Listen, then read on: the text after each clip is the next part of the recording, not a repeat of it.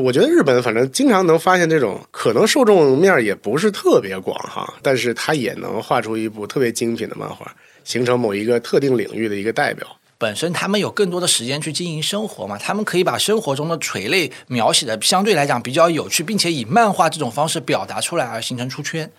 然后出圈以后，这个影响力呢，又能够形成一些正外部性的社会价值。你看，当年《灌篮高手》它虽然有热血的成分，它本质上也是一个对篮球篮球普及漫画，对对对，哇，那个是带动了多少当时的，都别说日本青年了，我觉得我们那代人高中的时候看《篮球飞人》，那都是促进我们去球场打球的一个很重要的原因。包括看《足球小将》，最近几年那个日本的足球和篮球的这个腾飞。我觉得好多人也都会总结，它是几代人归功于这两部漫画。疫情结束以后，我特别研究过一家公司啊，叫做小田急电铁，它是做那个电车的。就那个我们不是看到那个《灌篮高手》里面那个樱木花道向赤木晴子挥手，不是有一个这个交通道口吗？对对对，那个上面跑的那个叫江之岛电铁，那个电铁就是小田急电铁的这个子公司。我为什么去研究这个呢？是因为有一个数据特别有意思，就是日本我们都知道这个国家老龄化，人口不在下降嘛。对，这部电铁附近沿线的人口反而是在增长的，而且每年还有几个点。为啥呢？有一个词叫圣地巡礼，我们可能知道，漫画里面去喜欢一个地方，就是去这个地方玩嘛。哦。还有一个更进阶的词叫圣地移住，就是你从这个地方喜欢这个地方以后，你就住到镰仓来了，所以就导致了一些我们叫做线下 IP 流量节点的地方，其实吸纳了人口。而且注意，这个是不是说运载量啊？运载量的话，就疫情后肯定是暴涨嘛。就它是长期居住人口在增长啊。就这个数据，我就觉得特别有意思。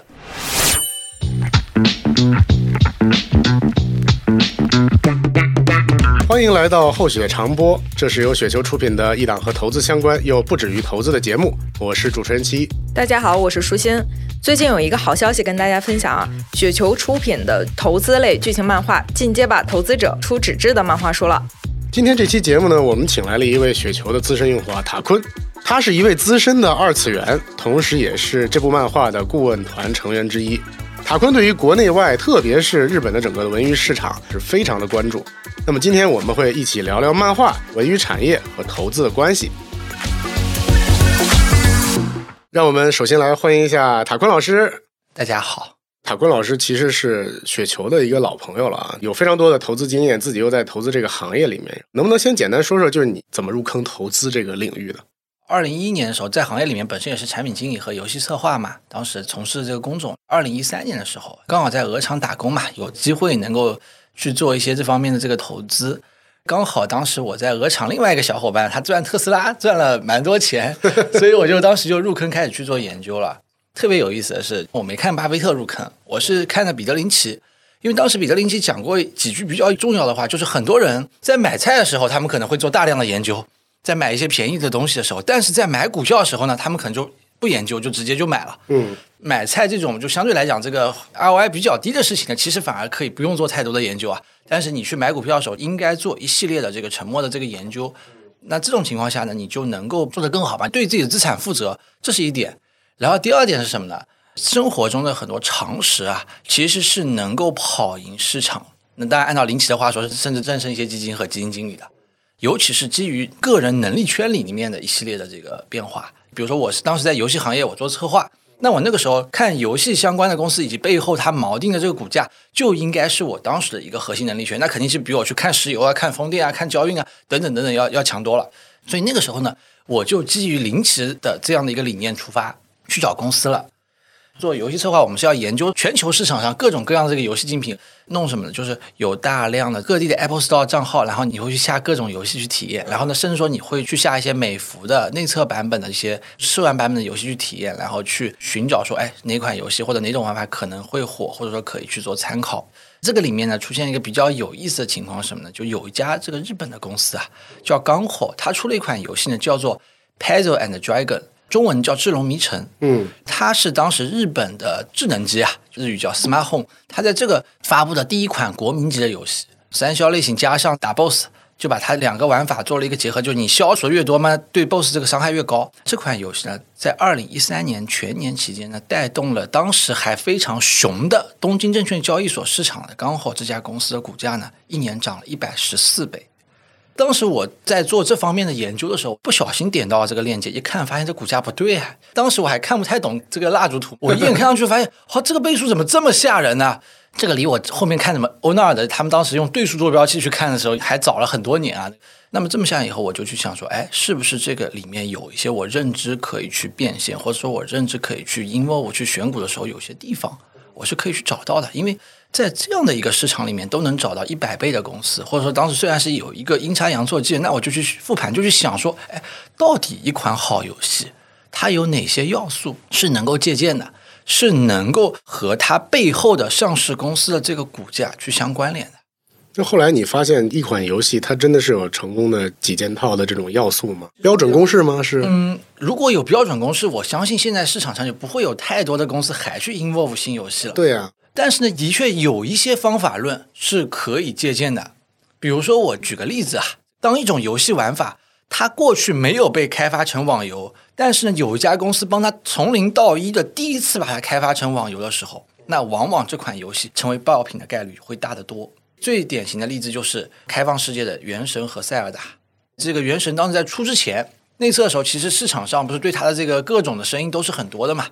那后面你看都没有了。但你说这种开放世界也早就有了嘛？从魔兽啊，然后再往后，这不就一直都是存在的吗？只是说搬到手游是比较领先的，是吗？我是认为把它叫手游，我认为更合适的名称应该是新的算力基础设施。就可能我们早期是 PC 到笔电、笔记本电脑，然后再到这个手机，甚至再到 VR 眼镜。它在做场景的零到一迁移的时候，那这个时候可能会有一个质变。尤其是当时刚好出的那个时候呢，这个苹果的这个手机也到了能够支持开放世界的游戏，去把这些芯片性能给烧掉的反摩尔定律的这样的一个时刻了，即刻嘛。它实际上就能够带动一家在你看来就是游戏领域的这种公司的一个比较大的上涨。但这个成功可复制吗？就是说，如果你要去投游戏领域的公司的话，那会不会担心它还会不会有第二部神级的作品？就你也玩魔兽嘛，在我的理解里面有一个概念叫什么叫玩法集中度。对于某些游戏来说，尤其是对于这个学习曲线啊，相对来讲比较陡峭的游戏来讲，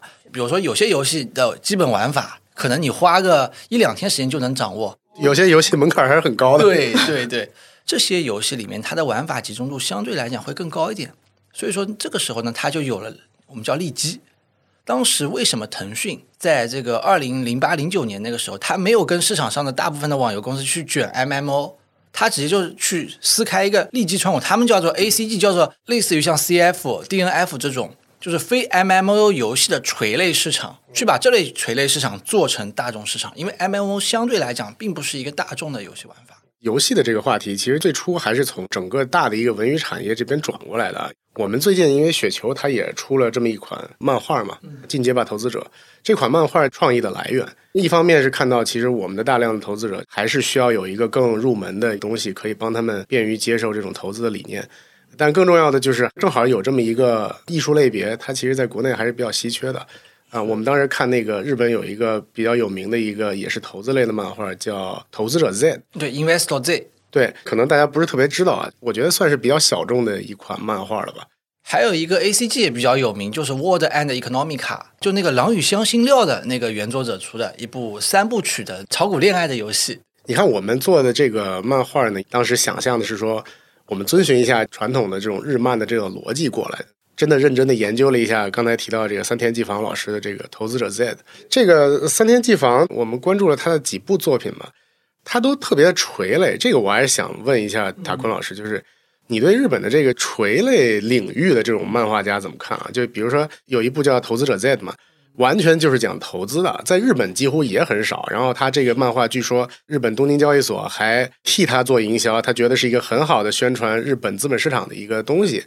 他还开发了一套漫画，是专门写高考的，主题就是高三怎么补课。可能很多人都会觉得很无聊，就他一门课一门课教你英语该怎么高三补课，然后数学该怎么补，真的是像现实一样教你补课的技巧。最终这个学渣变凤凰，进入了日本东京大学。我觉得日本还是有非常多的这种专业领域的垂直漫画。我不知道这个你看的多不多？呃，我也看过一些啊，比如像那个红间现实他写的，可能葡萄酒相关的。啊，对，神之水滴是吗？呃，对，然后还有出塔记，就日本那个比较有名的那个清酒哦，它有专门的塔记的一系列的这个介绍、参观，包括塔记的历史，它都画成漫画了。然后还有像《课长岛耕作》这部作品呢，它是以一个职员为原型，就他在松下里面从这个基层开始做起，然后爬到董事长的这样一个位置的这样一个作品，就 这也是日本的一个职场生活的漫画。是不是还有畜牧业相关啊？对对对，是银之士。最近也看了一部叫《孤高之人》，专门讲爬山的攀登。我觉得日本反正经常能发现这种可能受众面也不是特别广哈，但是他也能画出一部特别精品的漫画，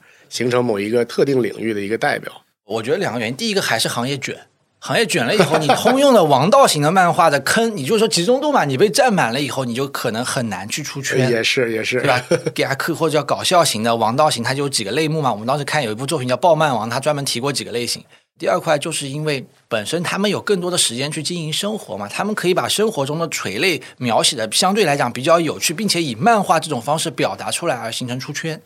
然后出圈以后，这个影响力呢，又能够形成一些正外部性的社会价值。你看，当年《灌篮高手》它虽然有热血的成分，它本质上也是一个对篮球篮球普及漫画，对对对，哇，那个是带动了多少当时的，都别说日本青年了，我觉得我们那代人高中的时候看《篮球飞人》，那都是促进我们去球场打球的一个很重要的原因。包括看《足球小将》，最近几年那个日本的足球和篮球的这个腾飞。我觉得好多人也都会总结，它是几代人归功于这两部漫画。因为篮球其实相对于足球，它并不是一个，尤其在日本嘛，它并不是一个最头部的这样的一个品类嘛。你看日本最头部的品类其实是棒球嘛，所以有棒球英豪啊。对对，是是棒球的这个，你看安达充他的系列就比较多。我说是他能把一些小品类，不是头部的棒球，也能做出比较有意思的这个。反而成了头部了。对对对，然后你看那个疫情结束以后，我特别研究过一家公司啊，叫做小田急电铁，它是做那个电车的。就那个我们不是看到那个《灌篮高手》里面那个樱木花道向赤木晴子挥手，不是有一个这个交通道口吗？对对对，那个上面跑的那个叫江之岛电铁，那个电铁就是小田急电铁的这个子公司。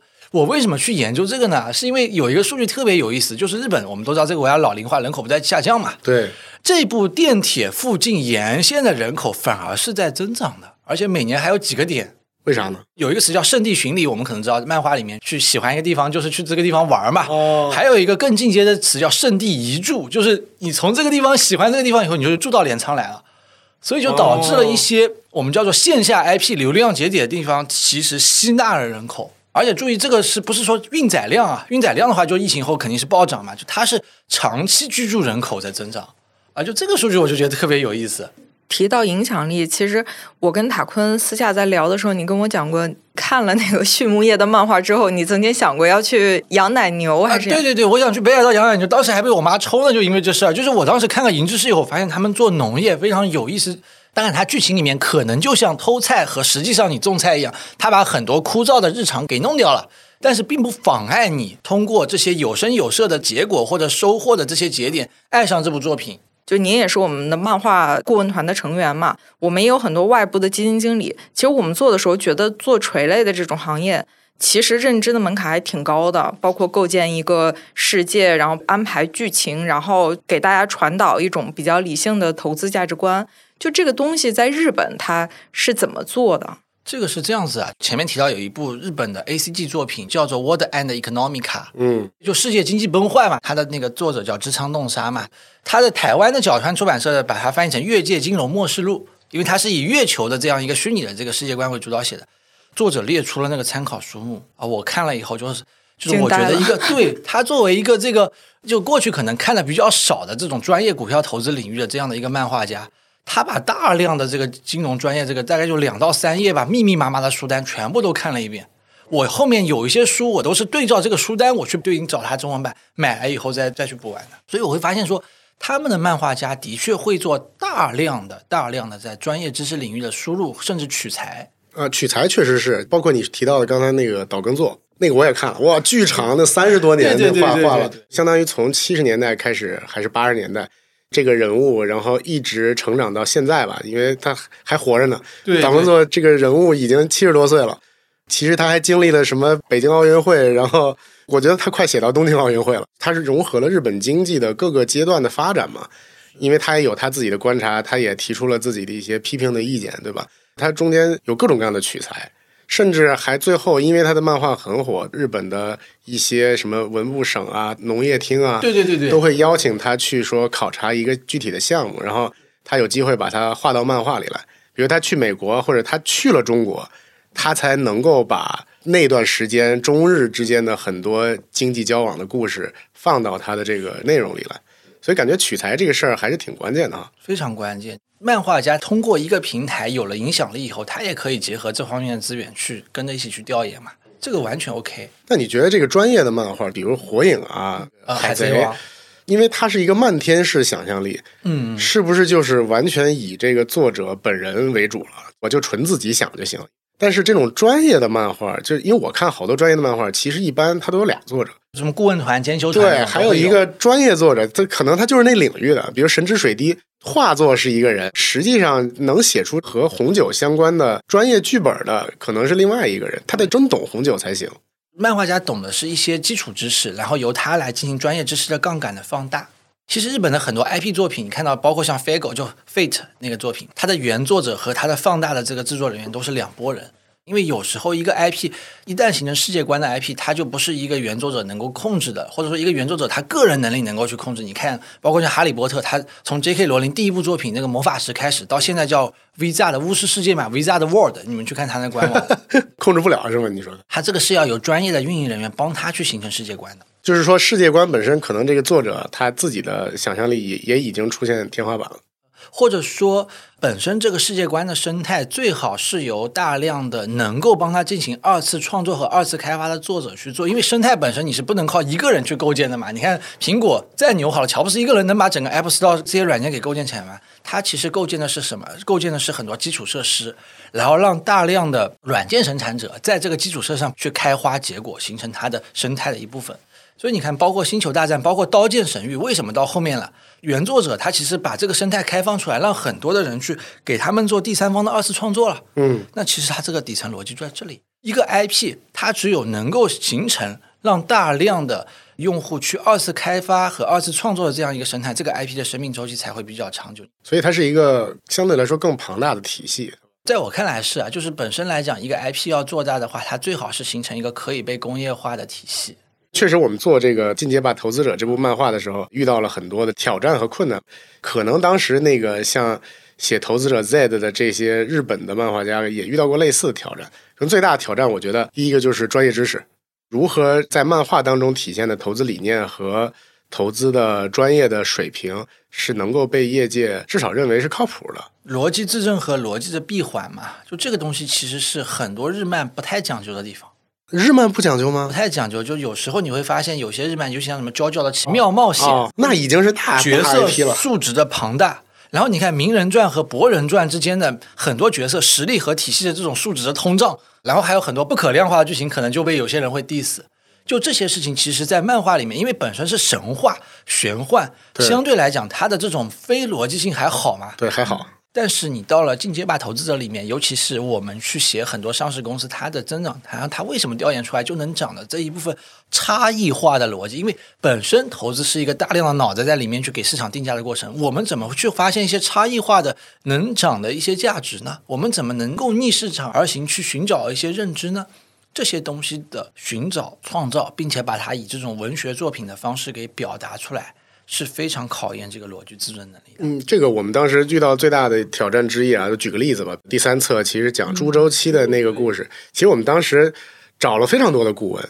真的就发现有两派专家，他可能针对一个具体的猪周期的涨跌的那个峰值和谷底的那个判断，他们的方法论都是完全不一样的，是，是我们都不知道听谁的，好像市场没有一个公论。是，如果有公论，可能它的这个走势就不会这么极端嘛。可能这个周期就不一定成为周期，或者这个周期的认知，它可能就已经在这个股价里面去兑现了。对，就感觉同样是专业人士，大家的认知和判断确实也是千差万别的，所以我们只能取一个方法论上的一个偏中值吧，不能直接去笃定或者相信其中某一派的观点。我个人认为啊，我们的逻辑可能都甚至不用到这么精细的程度。你看，当时我们出特斯拉的时候，特斯拉当时是幺二三八零的电池嘛，这个电池过去没有人把它放到电动车上去过，就是马斯克干了这个事情。那其实这个本身就是一种技术路线之争嘛，技术路线之争很有可能就是没有答案的。呃，你说的太对了，对我们光伏的那一期，对，那一期也是嘛。对很难。储我能技术第一次在学这个，未来的储能技术的发展，我们也是，其中呃有两位还就是电力行业的人，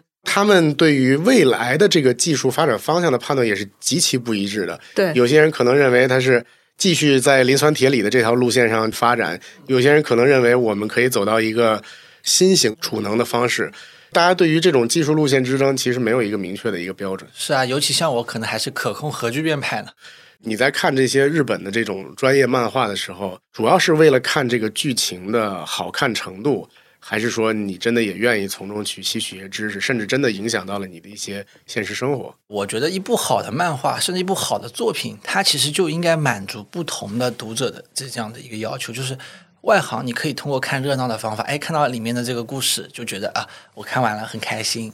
专业人士来讲，也能够通过它去看到一些门道，或者说对于非这个垂类的专业人士来讲，就像我，我可能主要看的是互联网传媒，但我也通过这个来学习哦，原来猪它是有肥瘦比的，这个肥肉和瘦肉占比不一样，跟着我们经济的这个大环境去走的。你看会发现，很多时候经济基础决定了上层建筑。嗯，那在这个情况，我们会发现哦，我们的经济周期可能在这个阶段需要怎样的猪，我在下个阶段可能需要怎样的猪。这个时候，我会发现这些耦合的关系，即便这个猪这个肯定不在我的这个主要能力圈里面，但是我也能够通过它学到一些跨界的这个方法和认知的这种变化。就像前两天我去研究一家做这个汽车后市场公司，我发现哎，还有一个词在汽车行业叫零配比，把所有这个配件拆开卖以后，比起这个整车钱的这样一个占比，大概有几倍。可以看到，说配件市场大概是一个怎样的一个溢价能力在。每个行业都有不一样的这个词，就像我们互联网行业有非常传统的 DAU、MAU、转化率等等等等这样的词汇一样。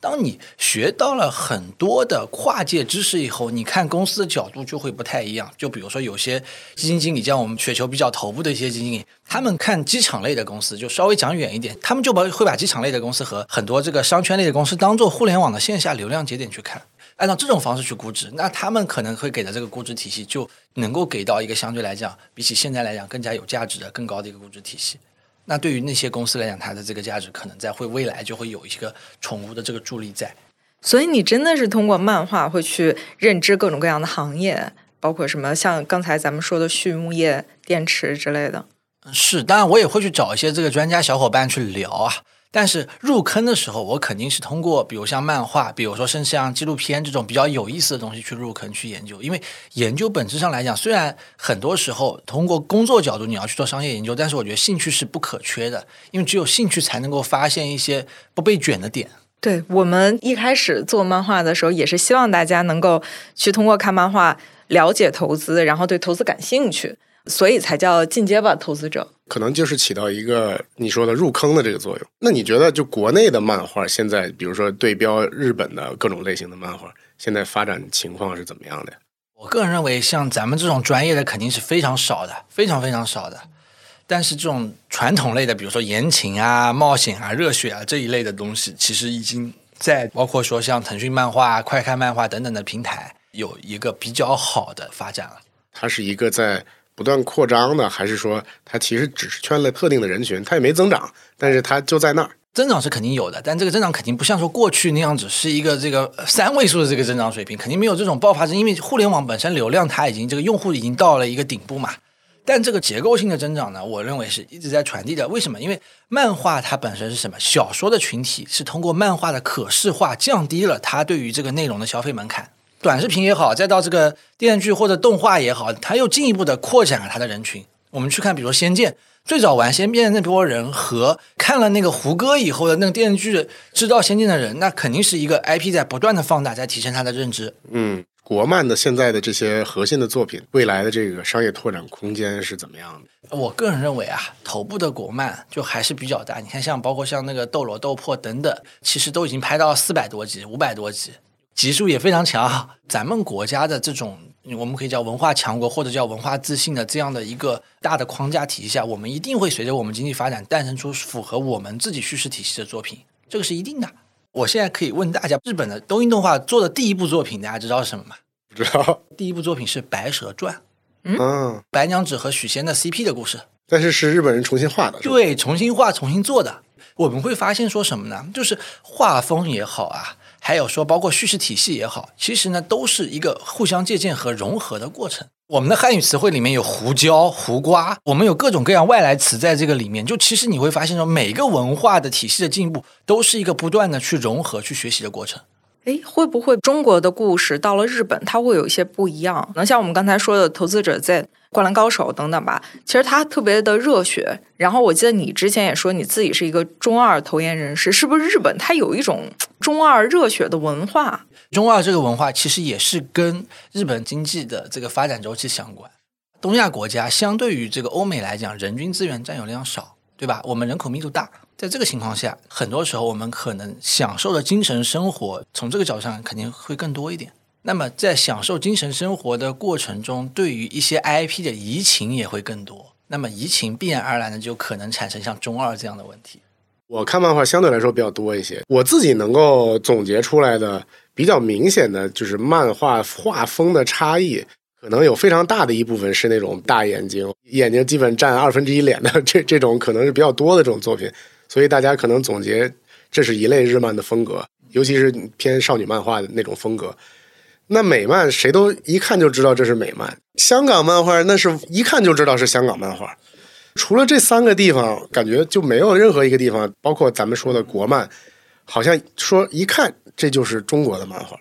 它没有这种风格。我是这么看的，包括手冢治虫，我们都知道日本的这个漫画大师，人家在一九二三年十年代干嘛？每天在临摹迪士尼的这个美漫的漫画，在在每天在在练这个东西。嗯，所以你可以看到日本的很多漫画，它的元素、它的风格，其实是形成了一个比较大的一个产业规模以后，尤其是这些制作者，他们通过符号化的这种理念的设计的这种 branding 以后形成的。这个是我我个人的一个观点，就是你一定是刚刚开始有一些新的文化体系进来，我们肯定要学习对方那个模式引进过来。尤其在文化领域，我们一定是先学习、先临摹或者先借鉴，然后之后体系强大了，我们的符号体系强大了，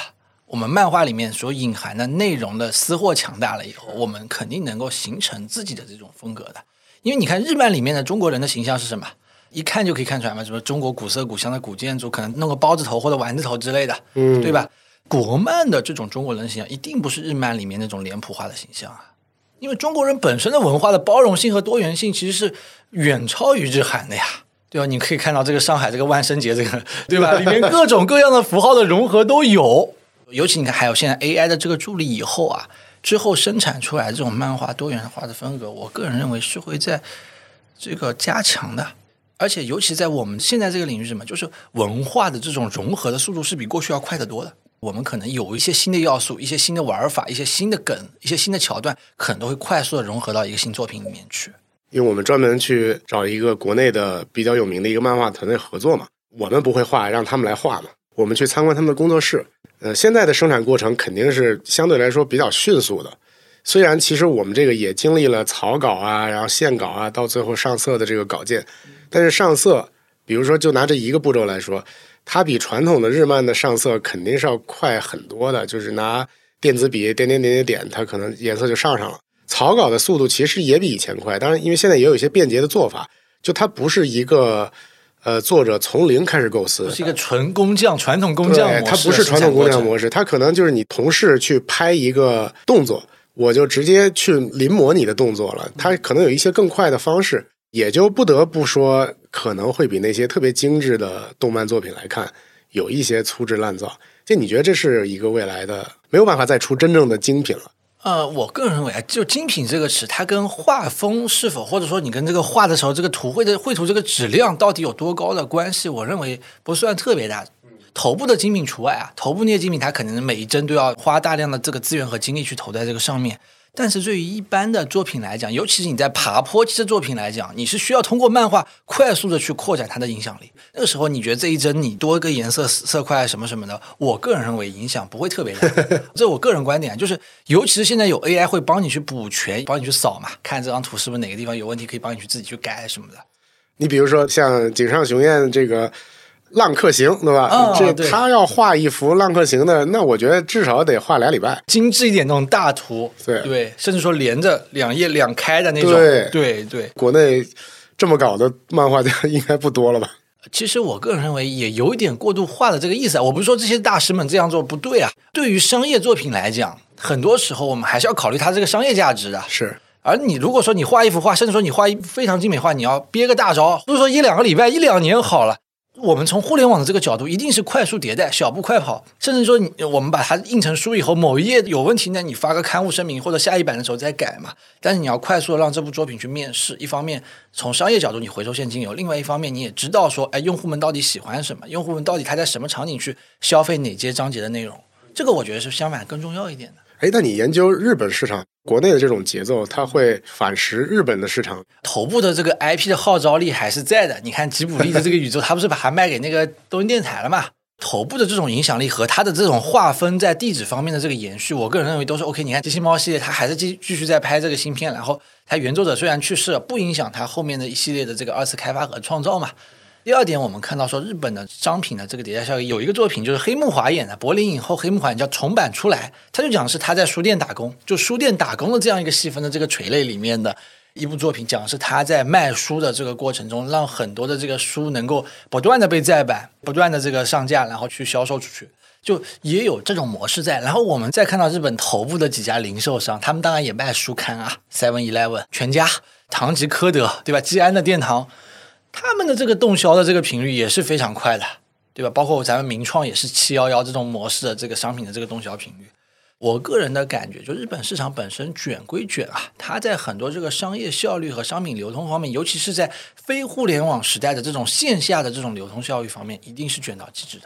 只是说，因为我们现在看到的已经是一个相对来讲比较成熟的这个体系和比较成熟的这个利益格局了，在互联网前互联网时代。这样的一个利益格局了，所以我们可能才会说对这个漫画就有一个这样的一个观点。而我们中国市场呢，先是盗版加上字幕组，最后到一六年以后才开始慢慢的这个正版化，我们可能才会去搞一些什么视频网站会员啊，之前都是网盘键嘛，或者说之前都是用 BT 下载。那在这样的一个正版化，尤其有了新的互联网这样一个媒体叙事的新基础设施的这样的一个模式下。我们再去做这个 IP branding 的时候，那我们肯定不会按照传统的这种，哎，先上书再出动画，再出什么电影剧场版，再搞这这种节奏来。我们肯定是会尽快的利用好 AI 的工具去做这个跨媒体叙事的效率提升的。所以，一个 IP 的这种运营方式，是不是也有可能会影响到一家公司的这种估值的上限？嗯，会。我们举个例子，这个 IP 它可能只适合于古装，和这个 IP 它既能兼容古装，也能兼容现代，甚至还能兼容到像安倍晋三那样子穿个马里奥的帽子去里约奥运会去接那个圣火，那这个 IP 的价值一定是不一样的。我比较关注的是这个 IP 它的跨世界观的兼容性问题。就这个问题，其实是三丽鸥他们考虑的非常多的一个问题。就他设计出来一个角色，这个角色能否让一个成年男性愿意把大耳狗这个形象标到他的衬衫上，然后穿着这个衬衫去上班，然后不被他老板骂？IP 能这样玩吗？那比如说我路飞我都设计好了，我不可能因为观众的喜好，我突然改变他的形象吧？呃，形象这种东西很难改变，但是符号元素和占比你是可以去调整的。比如说，你看迪士尼的很多周边，它没有米老鼠那个形象，它就三个圆圈，就代表一个米老鼠。甚至说稍微在符号元素加多一点的那个米老鼠的手套，然后黄色的那个颜色的那个脚，mini 不是有这个红白相间的那个点播的那个衣服嘛？它把这些东西融合进去，本质上来讲。你 IP 在商品化的时候，或者说你在 IP 在做跨媒体叙事的时候，就是投注元素符号的占比数量。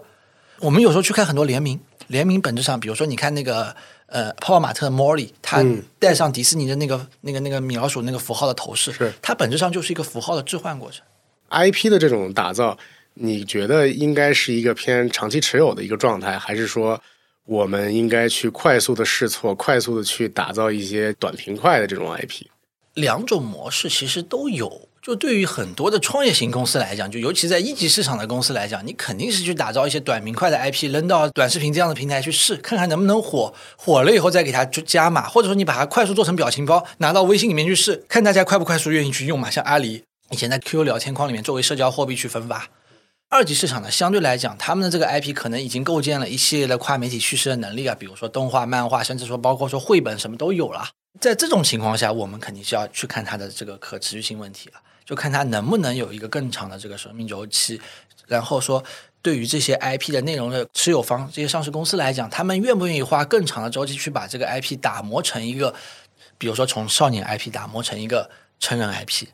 你看，像那个日本的有一家公司卖那个玩具车的，叫多美卡塔卡拉托米，他在 PPT 里面就说他要做 key dots，kids 和 adult adult 那个词嘛，key dots 做这种成人向的儿童玩具嘛，他要扩展他的这个圈层。我们还可以把一个 IP 放到一个呃怎么说呢？你看《王者荣耀》，除了传统的我们说的 MOBA 类的，它还在做不同的游戏玩法，它要把这个《王者荣耀》这个世界观融到你看像《王者荣耀世界》，对吧？MMO 的玩法，甚至按自走棋的玩法融到不同的玩法中去。我们呢之前面讨论的这个魔兽，从 RTS 到魔兽世界的 MMO，再到炉石传说的 TCG，其实也是一个道理。就哪怕是游戏这个品类，我也可以做不同游戏垂类的跨媒体叙事。因为你看，之前手速还比较快的时候，我们是可以玩魔兽争霸的；手速慢下来了，就只能玩玩什么炉石传说啦，就只能玩这种稍微节奏慢一点的游戏。从投资这个角度来说，你你们这些专业人士来看，就是到了一个什么样的一个节点，我们就开始需要去看待这个 IP 的一个长期价值了。比如说，我们就举前面的这个可能日本的一些头部 IP 来讲，我们就对比他们跟《甄嬛传》吧。就我们可以再对比一下《甄嬛传》和《高达》这两部作品啊，虽然可能受众不太一样，《甄嬛传》可能这个女生比较多啊。这两部作品，我要想讲的是什么？《甄嬛传》这部作品，它的世界观很难做二次开发和扩展，因为它从拿到新手礼包到打穿了整个后宫成为 BOSS 以后，这个剧情就结束了，卡得很死，是吧？每个人的关系和每个人之间的这个状态，其实它是严丝合缝的。就比如说安陵容。和那个甄嬛原来是很好的，中间安陵容是不是坑他了？然后后来就决裂了，对，就不好了。但是在中间里面，你新插一些人物进去的时候，你是没有办法，就新插一个妃子进去的时候，没有办法融入到他和安陵容还有另外一个叫沈眉庄哦沈眉庄的这样的一个关系里面去的。但是高达里面呢，你看高达的很多游戏，它是不同世界观的机体可以对战，还可以加新的剧情，它的关系会相对来讲比较简单纯粹一点。在这种情况下，它的工业化的这个效果就会更强一点。比如说，在我看来，漫威就是一个对于剧情的严谨度要求不是很高的。就反正新出来一个英雄，你总能想办法把它加进来。我就加一多元宇宙就完了。听起来这也是时代加不进去的一个变通的方法。所以这背后其实都是大家想扩展，把世界观变得更大，然后变现的能力更强，工业化力更强了。你像《甄嬛传》，它拍完以后就很难有这方面的工业化，它可能就是故宫的符号的工业化力强。那到了线下这个流量节点上嘛，就像那个还有一部剧叫什么《如懿传》，然后还有那个叫魏璎珞是叫《延禧攻略》啊，对对，那个那个宫不是就是不是变变得非常火了？就那还是一个西式宫殿。本质上来讲，它带火的可能不是这个 IP 本身，那可能就不一定在这个上市公司体系里面得到这样的一个放大了。你看，那个女孩子更加喜欢看《哈利波特》那个神奇动物在哪里？哦，对，他就是把那个世界观延到了几十年前嘛，是，然后再拍相关，它世界观里面就有这方面的一些衍生和扩展性啊。我个人感觉啊，最好世界观是可以被工业化的多元宇宙。平行世界什么意思？你看高达的世界观，随便弄几个机体，找一个星球，也不知道叫什么名字，让一一堆人打一架，每年就出了一部嘛。对，就就是你看什么水星的魔女啊，等等等等，它就可以创造多维宇宙的世界观。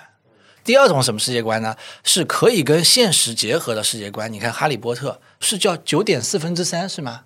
就有一个英国的那个站台的编号是，然后它是从这个站台里面形成了现实世界和魔法世界的融合。它这种世界观兼容性就很强，你在那个世界观里面拿出一个现实世界的道具，不会有什么突兀的地方，那你扩展性就比较强了。你可以把对立和冲突做得非常严谨。再举个例子，我们的魔兽世界既有魔法，也有侏儒工程学，也有地精工程学。你看，我们当时不是诺诺瑞跟那个地方不是还有计算机嘛？是对吧？什么卡片机当年的，对，都有。那你这样子就可以做很多世界观的这个融合了。你看火影里面，为什么火影这种明明靠忍术就可以生活的时代，还要把现代的一些什么电器啊，一些怎么加进去？一个道理啊，世界观有通过这种方法，你只要你能说得通，兼容性好，你就能够提供比较强的扩展性。所以我在研究 IP 的时候，我会去看这一块的东西。就我会去对比我过去作为宅男便利的大量的漫画和作品，看看能不能从里面去筛选出扩展性来。我比较喜欢讲一句话，什么？包括咱们的这个作品，是不是消费完了这六本书以后，用户们对于这个 IP 的消费的生命周期就截止了？反复消费应该是这样，对吧？能否反复高频的消费？能否形成正外部性？比如说，我们用户看了这本书以后，就直接就去这个去楼下买辣条了，直接去辣条工厂巡礼了。对吧？直接去找那个辣条的专家去面基了，或者说直接去这个风太阳能面板上去看小羊了，去喂那些小羊，甚至直接组团去扶贫了。那形成这样的正外部性和社会效益，这个 IP 的能量它就是巨大的。这个可能是我更关注点，因为有大量的作品，除了《甄嬛传》是非常神奇一部作品，大量的作品都是看完以后你不想看第二遍了，甚至你都是用三倍速，不知道几倍速的那个速度去看完的。对吧？这种作品它就没有二刷价值。就我在雪球也经常表达一个观点嘛，用户不会去二刷内容是不能够称作 IP 的。呃，所以其实也不在乎它是未来的可拓展性。那第一步先解决的是，对，第一步你要。先解决的是能不能二刷，或者能不能有一些正外部性的问题。这个二刷是因为剧情有意思，我想看第二遍，还是说它里面有些你刚才说的所谓的正外部性的这种呃元素？我觉得可能几个方面，第一个方面是首先你拿到这本书以后，看完以后意犹未尽，对，意难平，自然而然就会想去看第二遍，或者想去跟人讨论，把它作为社交货币。另外一个就是更加直接的，就是你对于这个 IP 里面发生的相关事情，在书本之外的东西感兴趣，就是功夫在书外。这什么意思？就是你看了这个地方以后，你想亲自去，或者你想去做更多的研究，哦因为很多人看书的时候，他不只是看这一本书，他是把一类书买过来看的，他是把这本书上，比如说引用的那本书、参考的那本书，可能一系列的书买来看。我相信，可能看了《进阶吧投资者》这本书以后，很多投资者可能就去买专业的养猪的书看、光伏的书看。呃，对，那肯定比我们这专业多了。我们通过这本书入门以后形成了兴趣点，那当然还有可能去找更多的雪球大 V 们的他们的这个雪球丛书去看，这个都有可能。这种时候所带来的这种外部性，我觉得也是一方面啊。还有第三点就是可能一本书看好多遍，比如说《西游记》，普通的读者可能就看孙悟空打怪，对吧？进阶一点读者就可能看说，哎，有哪个妖怪是有哪个后台的，就你会发现说，到了不同的认知的城市以后，可能对于这个内容的解析也是不一样的。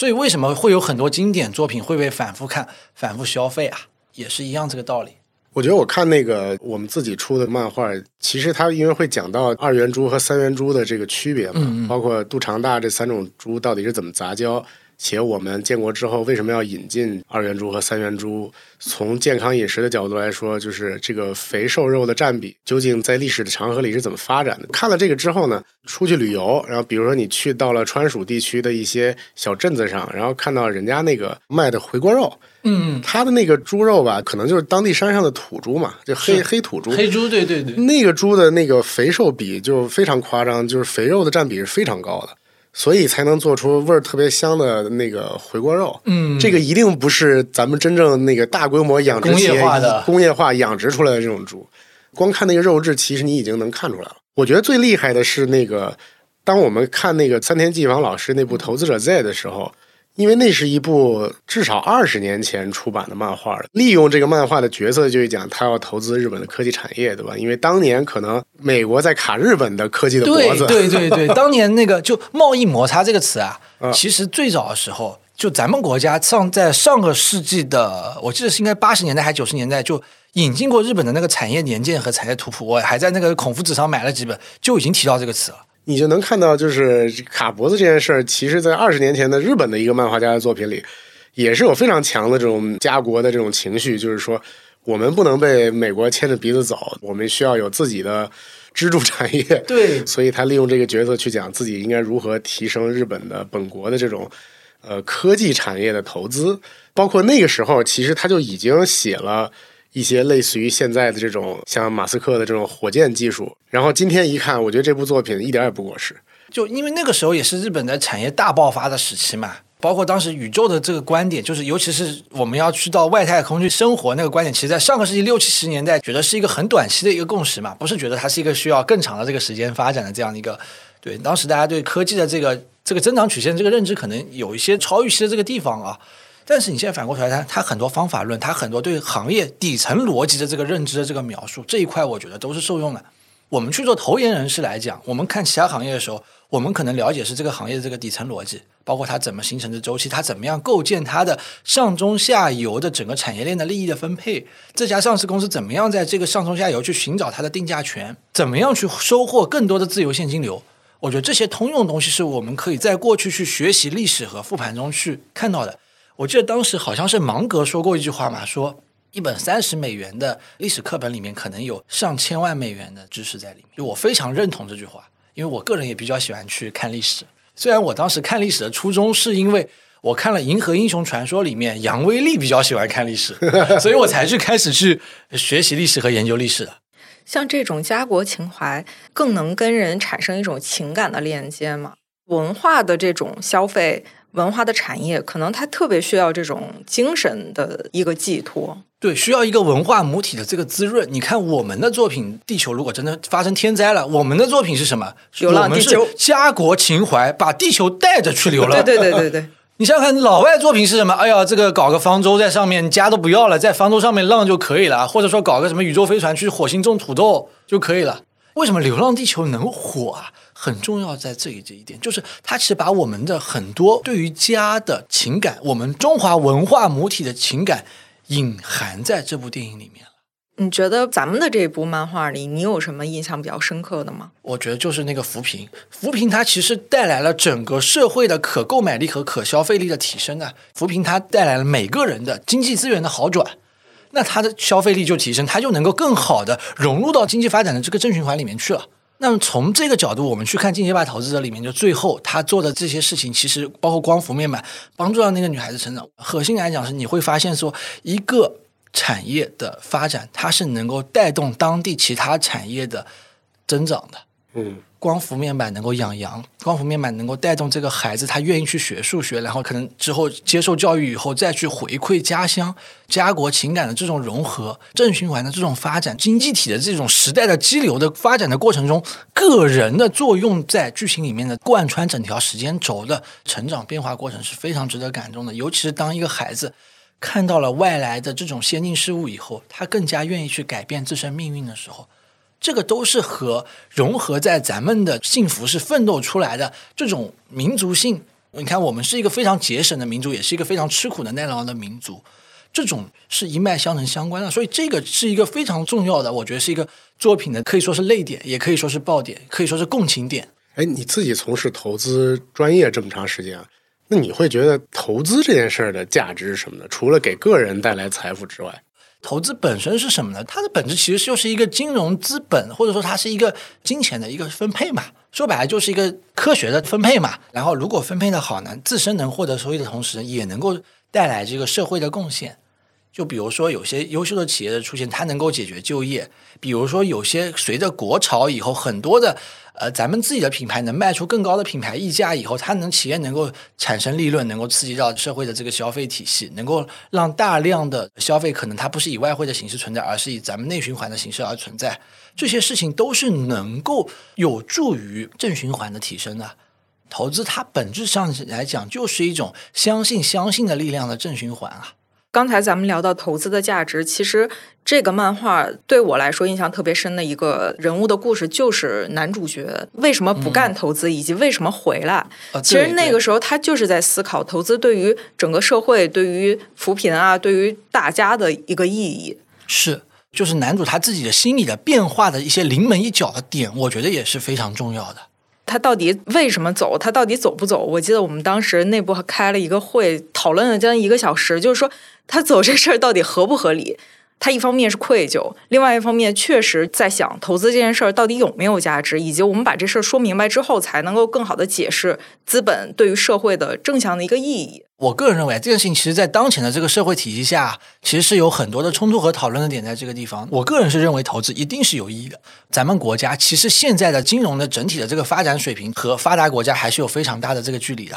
未来咱们的资本，咱们的中国好资产能不能有国际的定价权，这件事情，我觉得是。包括我现在以及包括未来的很多这个从业者，他们需要考虑的一个问题：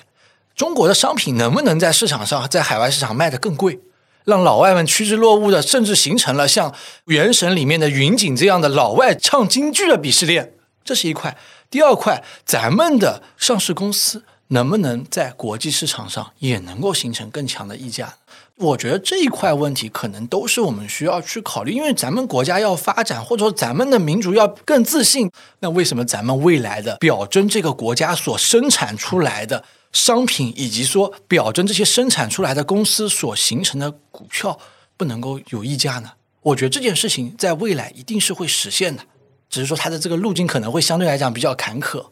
我们在做这个漫画的时候，当时还有一个忐忑啊。我们最终选择了可能会出版一本书嘛？纸质书这个东西，我们当时的小担心还是说，现在是不是更多的人不愿意看纸质书了？我之前自己也有一部在写还没有完成的小说，其实里面的女主人公也在探讨这个问题。我个人认为，未来优秀的纸质书一定还是会有人愿意把它收藏，因为它是实体的。而大量的可能很多书，就包括日本市场，其实也是很多书你看完以后你是要回收的嘛。纸质书它一定还是有市场在的，而且它是有分量的。你接触的这个纸的感觉，一定是和你在手机触摸屏上或者你在墨水屏上看是不一样的。像我个人啊，比较喜欢文书的味道，纸有香味。所以说，我的个人观点是，纸质书，尤其是优秀的头部的纸质书，它一定是有非常强的这个收藏价值在的。但是对于大部分的内容消费品来讲，的确它可以不需要以纸质书的这种形式去存在。我们去看日本的文娱市场的一个爆发，嗯是不是跟它的这种经济环境有关？但是我们可能会看到它的爆发点其实是在下行的过程当中，是吧？因为日本它是一个全球都知道的有有这个漫画文化的，以及非常强大基础受众的这样的一个国度了。那中国有这样的基础吗？未来漫画产业在中国的这个发展能够到达一个什么阶段呢？嗯，我可以这么说啊，就是头部的日本的几个漫画家，当年开始做漫画的时候，基本上都看过上美影的作品。这些作品其实都是启发了一代的，就一九六零年那一代的日本的这些漫画家。漫画这个东西，它本来就是无国界的，它不是日本独有的，它只是一种叙事表达的基础设施。感觉这个受众群体是不是就是比其他的国家要更庞大一些你？说日本嘛，对，是说白了，就是漫画是一种在日本在一九六零年代那个时候开始的一种性价比最高的视觉化表达的形式。嗯，当时又没有短视频，又没有智能机，电视机也没有，几乎没有普及，就可能几家看一台。在那个情况下，人手一册的漫画作为纸融合起来的书本这样的一个基础设施，自然而然的成为了视觉化表达的最方便的基础设施。所以在那个情况下，形成了这样的一个圈子。而咱们国家的漫画，由于有盗版、有电脑的这些新基建、个人科技基础设施的这样的一些植入，那么导致它的这个受众相对来讲是会小一些。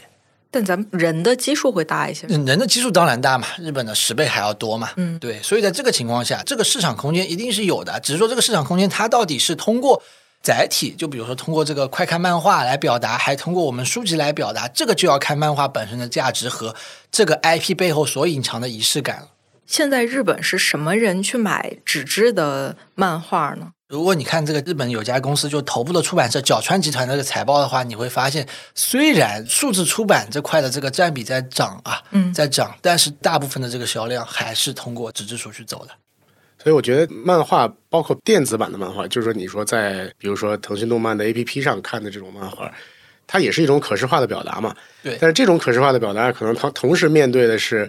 B 站的表达、小红书的表达和抖音的表达，对吧？同时在竞争。甚至说它面对的是不同维度的竞争。但是，因为我们这个小 IP 其实也是建立在雪球的这个 IP 之上的，雪球的投资者上面的用户，其实面对这样的一个作品，它的接受度可能就会更高一些。第一个就是说，我们认为年龄段，对吧？大部分的这种国内的真正意义上的漫画的读者，我觉得可能也分两类吧，这是我我自己盲猜啊，就是一部分是三四十岁的人，嗯他是经历了中国最早引进日漫的那个时代的，就说白了是看过《圣斗士》和《七龙珠》的人，对对对，啊、那一波，然后那可能还有一波，就是真的比较年轻的现在的这种国漫的受众是啊，中间没什么夹层。基本上说，只要接受过漫画，只要看过漫画的，我觉得都会成为我们的受众。只是说他对投资的兴趣点看看有多大嘛。当然，雪球里的投资者对于投资的兴趣都是很大的，所以我们的这个当时的定位也是说，它不是一个纯粹于所谓的小白的这样的一个作品。我们普及的可能是更深一层的，比如说你应该如何去搭建你的一个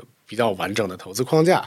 对，我觉得投资行为这块的引导，包括说更加理性、更加长线的一种投资行为的理解吧。还有就是说，能够说通过自己的研究发现一些差异化的点，并且通过市场的投资回报形成成就感的闭环。其实除了漫画家团队，还有另外一个团队，编剧团队。我们其实找了一个游戏编剧，哦，这个游戏编剧他就是搭建大型游戏的世界观的一个同学，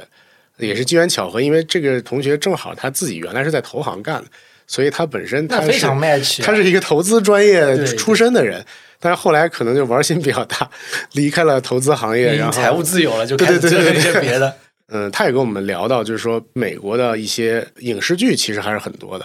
呃，像亿万啊，Millions，精英律师啊，呃等等这样的一些美剧，也能总结出一个标准化的人物剧情的成功套路吧。这个成功套路里面大概有七八种，但是他选择了一种，就是师傅带徒弟。男主角其实是一个基金行业的一个精英大神，对吧？他带了一个刚入行的年轻女性的一个小实习生的徒弟，在欧美的剧里屡见不鲜了。他认为像这个神探夏洛特也是一样，夏洛特和华生之间的这个关系，其实在他看来也是某种这种师徒的关系。呃，这个都有嘛？你看火影也是嘛，你都有这个火影，还有卡卡西老师在前面做一系列的这个指导，就是前辈、导师、开悟者这个角色，在大量的你看邓布利多，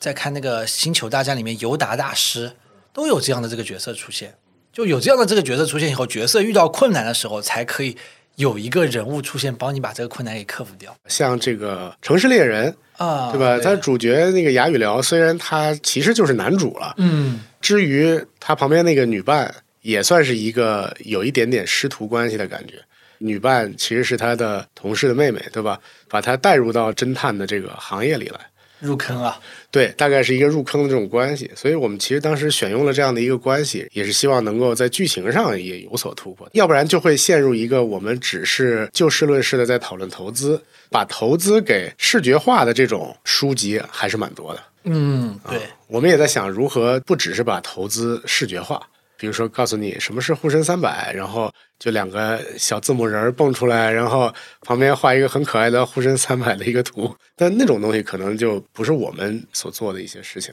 今天我们聊了很多关于内容 IP 的搭建，还有漫画产业的相关的内容啊。雪球这次出品的这个《进阶吧投资者》呢，和中信出版社联合发布，也会跟大家在书店的商城见面，也希望大家能够支持一下，看一看。这绝对是国内非常好的一部投资类的剧情的专业漫画，在国内的这种垂类的漫画市场上是难得一见的一个作品。我们也非常感谢塔坤老师今天能够亲临现场，然后和我们一起来讨论讨论关于漫画产业的发展。谢谢塔坤。最后广告一下，这套漫画值得买两套，一套不要拆分，放着供着，一套呢用来看。谢谢。好，谢谢。谢谢。谢谢。好，拜拜。再见。